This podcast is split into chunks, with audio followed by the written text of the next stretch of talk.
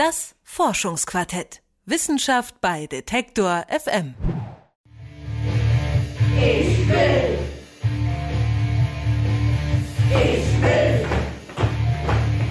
Das ist kein Rammstein-Konzert, sondern eine Musiktherapiestunde in einem Pflegeheim. Das YouTube-Video zeigt, wie ältere Menschen mit zwei Pflegerinnen zu dem Lied Ich will der Rockband Rammstein in einem Sitzkreis tanzen. Zu dem Rhythmus wird mit den Füßen gestampft oder in die Hände geklatscht und der Text wird mitgesprochen. Die klare Botschaft, ältere Menschen sind noch begeisterungsfähig und für jegliche Art von Musik ist keiner zu alt. Aber das Video zeigt auch ganz klar, Musiktherapie kann die Lebensqualität von älteren Menschen erheblich steigern. Dabei kann Musik ganz unterschiedliche Wirkungen zeigen.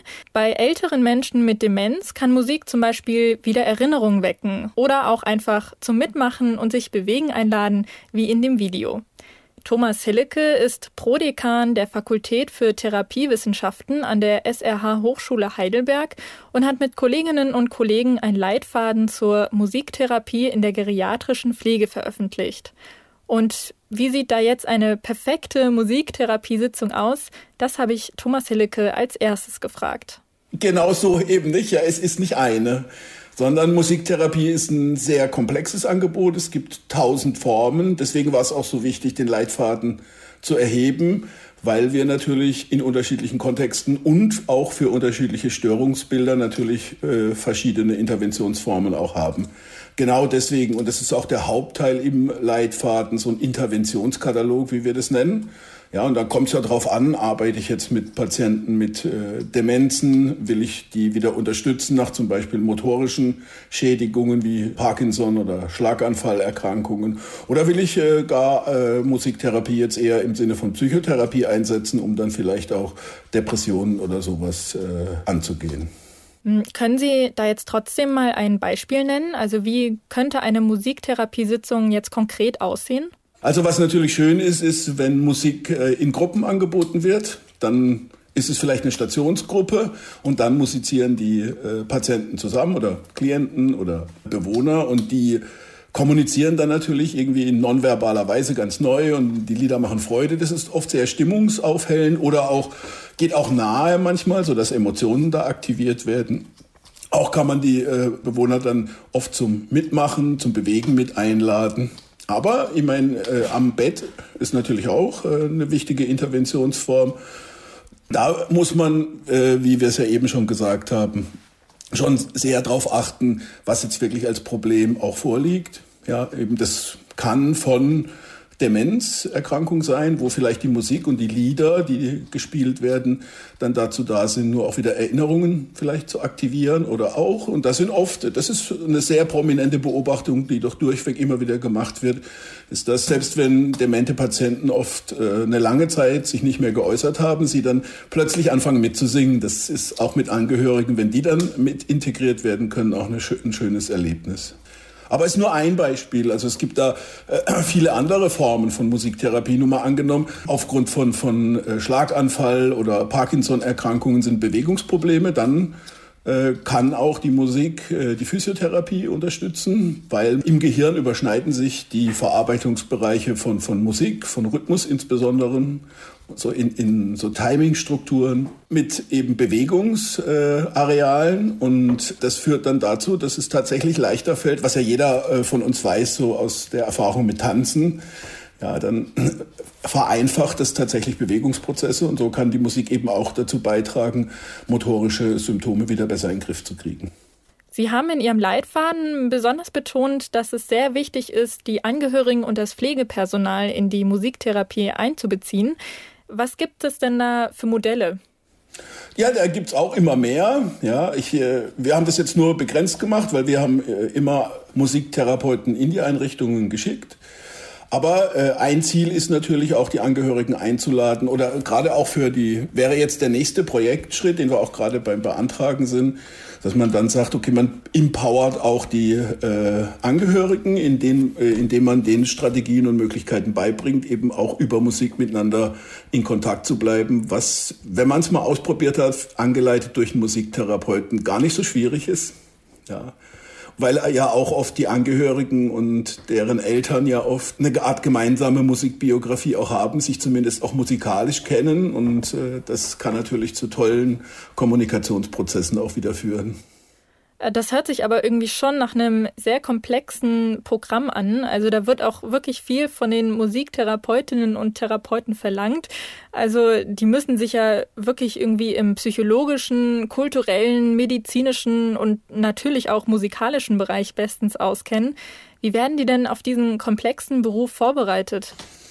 Musiktherapieausbildung ist auch heterogen, was soll man dazu sagen? Es gibt Musiktherapieausbildungen und aber am verbreitetsten sind Studiengänge inzwischen und wir halten das schon auch für notwendig, dass Musiktherapie eben studiert wird. Im Unterricht ist dann auch tatsächlich viel Psychologie und auch Medizin mit drinnen natürlich als Basis und dann sehr spezifisches äh, Indikationswissen auch, welche Art von Musiktherapie in welchen Krankheitsbereichen auch Sinn machen können. Und da gibt es natürlich den Schwerpunkt auch mit alten Menschen. Ist überhaupt so international ein recht großer Schwerpunkt in der Musiktherapie, sodass da auch viel zu lernen, viel zu vermitteln gibt und viele Möglichkeiten schon auch von anderen Arbeitsgruppen äh, in der ganzen Welt schon bearbeitet oder Ideen auch entwickelt worden sind, sodass es sogar auch recht viele Studien für die äh, älteren Menschen gibt dass es eine gewisse Art von Evidenz auch für verschiedene Bereiche gibt. Eben gerade bei Demenz kann man doch oft äh, dabei helfen, dass das agitierte Verhalten, wie man sagt, also so ein bisschen so verkrampftes Verhalten, zurückgezogenes Verhalten äh, mildern kann. Und bei Depressionen wissen wir aber auch bei Jüngeren, dass es unterstützend wirken kann, Musik, weil Musik äh, wirkt ja auch auf Emotionen und Affekte sehr stark, wie jeder Mensch, der Musik hört, weiß. Ja. Und ähm, auch lädt Musik natürlich zu, zum Bewegen ein. Ja, das wissen wir ja auch alle, wie, wie unwillkürlich das auch manchmal tatsächlich auf uns wirkt, wenn wir rhythmische Musik erleben. Jetzt werden ja einigen Musikrichtungen gewisse Wirkungen zugeschrieben. Also zum Beispiel gibt es ja Studien, dass die Sinfonien von Mozart den Puls und die Herzfrequenz senken sollen. Wird das in der Musiktherapie gezielt auch so eingesetzt oder ist das wirklich ganz individuell? Ja, es ist auch nicht so, dass bestimmte Musik äh, jetzt rein, ohne dass man den äh, Akkulturationsaspekt da mit berücksichtigt irgendwie eine, eine objektive Wirkung in dem Sinne hat. Also natürlich gibt es Parameter in der Musik, die vielleicht eine objektive Wirkung haben, wie jetzt zum Beispiel Rhythmus oder so, wenn man darüber nachdenkt, Bewegungsprozesse zu vereinfachen. Aber man kann jetzt nicht sagen, Mozart wirkt so und Bach so oder äh, Beethoven wirkt so.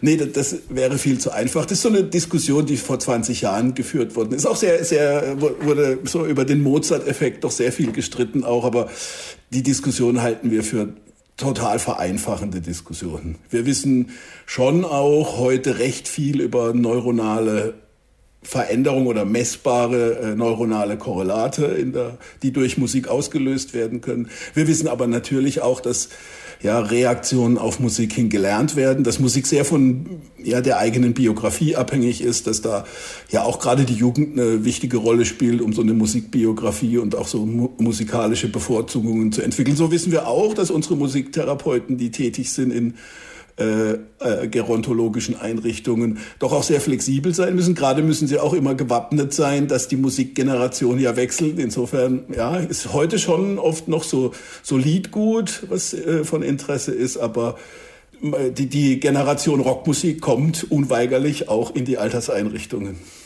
Jetzt haben Sie mit dem Generationswechsel schon einen wichtigen Punkt angesprochen, auf den ich noch mal kurz genauer eingehen möchte. Und zwar ähm, ja, ist die Generation, die da aufrückt, die Nachkriegsgeneration. Und da war der Bezug zur Musik ja schon ein ganz anderer. Das haben Sie ja gerade auch schon gesagt. Da wurde nicht mehr mit der Familie äh, zusammen Volkslieder gesungen, sondern zu Bob Dylan oder Deep Purple in der Disco getanzt. Wie kann denn da jetzt die Musiktherapie auf diesen Generationswechsel genau reagieren? Ja, sie muss darauf reagieren, weil das ist ja das, wo die Leute dann irgendwie andocken.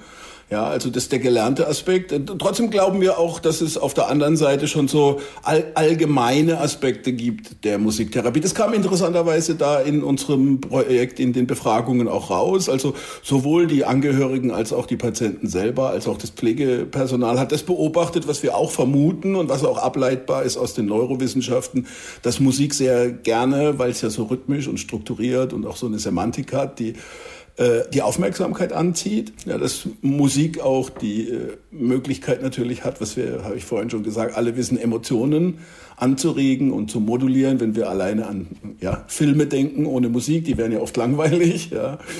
Und äh, dass Musik eben auch zur Bewegung einlädt, also so motorische Prozesse vereinfacht.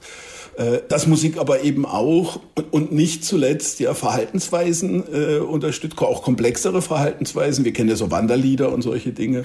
Und dass Musik auch äh, Kommunikationsprozesse zwischen Menschen auslösen kann. Auch das wirkt oft nach, wenn man jetzt wieder auf die Älteren sich bezieht, wenn die dann gemeinsam musiziert haben und vielleicht ja auch ähnliche Musikgeschmack gefunden haben, dann haben die auch ein Thema, wo sie hinterher sich noch eine Weile drüber unterhalten können und was ihnen vielleicht ja auch nahe geht, wo sie mit assoziieren assoziiert sind, wo sie auch den anderen äh, wieder Gefühle, die da aktiviert worden sind, äh, vermitteln können. Und oft äh, sind für die Menschen da ja auch so Liebeslieder dann relevant, an die die sich dann gerne erinnern. Da, da wechselt zwar der Inhalt, aber trotzdem gibt's ja immer wieder Liebeslieder über die Generationen hinweg. Ich glaube, so, das ist ein gut, eine gute Metapher für das, was mit Musik äh, passiert. Sie wirkt auf Menschen immer auf vielerlei Weise, die vielleicht auch ein bisschen bestimmbar ist, aber das Genre, was, was man bevorzugt, das ist gelernt und ändert sich natürlich mit den Möglichkeiten und mit der Zeit. Ja. Jetzt befinden wir uns ja gerade aktuell äh, aufgrund des Coronavirus in einer besonderen Situation. Also Besuche bei älteren Menschen sind bis auf weiteres untersagt und das führt natürlich dazu, dass diese Menschen immer mehr isoliert werden.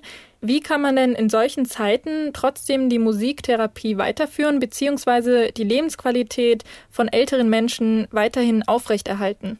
Da habe ich ja im Moment auch viel mit zu tun. Es ist sowohl im Therapiekontext natürlich eine wichtige Frage, als auch im, im Lehre-Kontext, als natürlich auch im Kontext jetzt von älteren Menschen. Die, die Schwierigkeit ist, wenn man keinen Kontakt haben darf wie jetzt, ist nat fällt natürlich viel weg, was wir sonst mit Musik und mit Musiktherapie auch äh, verbinden. Was es auch schwierig macht, ist ja, dass im Moment auch äh, unsere Studierende, die Praktikum machen, in solche Einrichtungen ja gar nicht gehen dürfen. Wir hatten aber schon unsere kleine Konferenz, die wir zu 40 äh, Jahre Musiktherapie in Heidelberg im Sommer gemacht haben, schon unter das Thema Digitalisierung gestellt, weil natürlich das auch ist, was da auf uns zukommt. Und ja, da gibt es auch schon einige Ansätze und ich denke auch in vielen Ländern gibt es da schon Erfahrungen. Gerade muss man sich vorstellen, in Australien, wo die Distanzen groß sind, ist man oft darauf angewiesen, dass eben auch Musiktherapie gemacht werden kann über digitale Medien. Das ist jetzt in Deutschland noch nicht so sehr verbreitet, aber natürlich äh, sind die Diskussionen äh, darüber immens wichtig. Das hat natürlich schon auch so Synchronisierungsprobleme. Gemeinsam Chorsingen und so klappt im Moment mit den Medien noch schlecht. Vielleicht findet man ja da irgendwie auch Lösungen. Aber dennoch kann man Musik, zumindest Musik, die jemand rezipiert oder äh, vielleicht kann man auch zum Mitsingen oder Singen oder auf Station singen anregen und so. Das, das kann schon klappen. Ich glaube, da gibt's Ansätze, aber es muss trotzdem da noch viel weiterentwickelt werden, falls weiter die Distanz zwischen den Menschen äh, auch ein wichtiges Thema bleiben sollte. Schön wäre es natürlich trotzdem, Genau wie in Psychotherapie auch, äh, wenn man sich dreidimensional und nicht nur zweidimensional erleben darf. Wie wichtig ist Musiktherapie in der geriatrischen Pflege und wie kann das konkret aussehen? Darüber habe ich mit Thomas Hillecke gesprochen. Er ist Prodekan der Fakultät für Therapiewissenschaften an der SRH Hochschule Heidelberg und hat ein Leitfaden für Musiktherapie in der geriatrischen Pflege veröffentlicht. Ich hoffe, euch hat die Folge gefallen und äh, vielleicht auch inspiriert, trotz Corona und Social Distancing den Kontakt nicht ganz abzubrechen. Fragt doch mal bei eurem nächsten Telefonat mit euren Großeltern oder Eltern, was sie in ihrer Jugend für Musik gehört haben und spielt ihnen mal euer Lieblingslied vor. Vielleicht entbrennen da ja ganz neue Leidenschaften. Ich bin Leora Koch und verabschiede mich damit. Vielen Dank fürs Zuhören. Wenn euch der Podcast gefällt, dann abonniert ihn doch gerne. Das Forschungsquartett gibt's auf detektor.fm und natürlich auch überall da, wo es Podcasts gibt. Bis nächste Woche. Ciao. Das Forschungsquartett. Wissenschaft bei Detektor FM.